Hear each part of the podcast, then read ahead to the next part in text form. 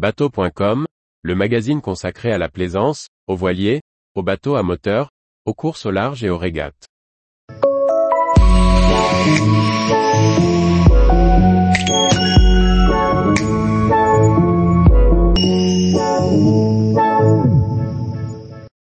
Partager la mer et le littoral, de la difficulté du consensus. Par Briag Merlet. La mer est un espace de liberté, mais aussi d'usages multiples. L'actualité nous montre à quel point le partage des espaces marins est complexe, la co-construction des règles de navigation ardue. Le partage de l'espace à terre est déjà souvent complexe. On voit aujourd'hui comme la cohabitation entre les piétons, les vélos et les voitures, est un sujet de crispation dans les villes. L'emprise de l'homme sur l'environnement également. Il en est évidemment de même en mer.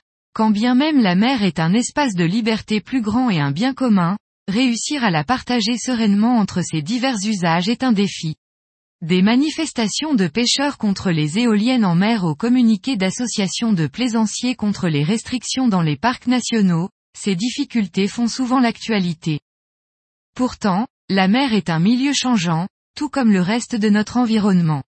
Il est donc impossible aujourd'hui de rester figé sur les acquis du plaisancier du milieu du XXe siècle.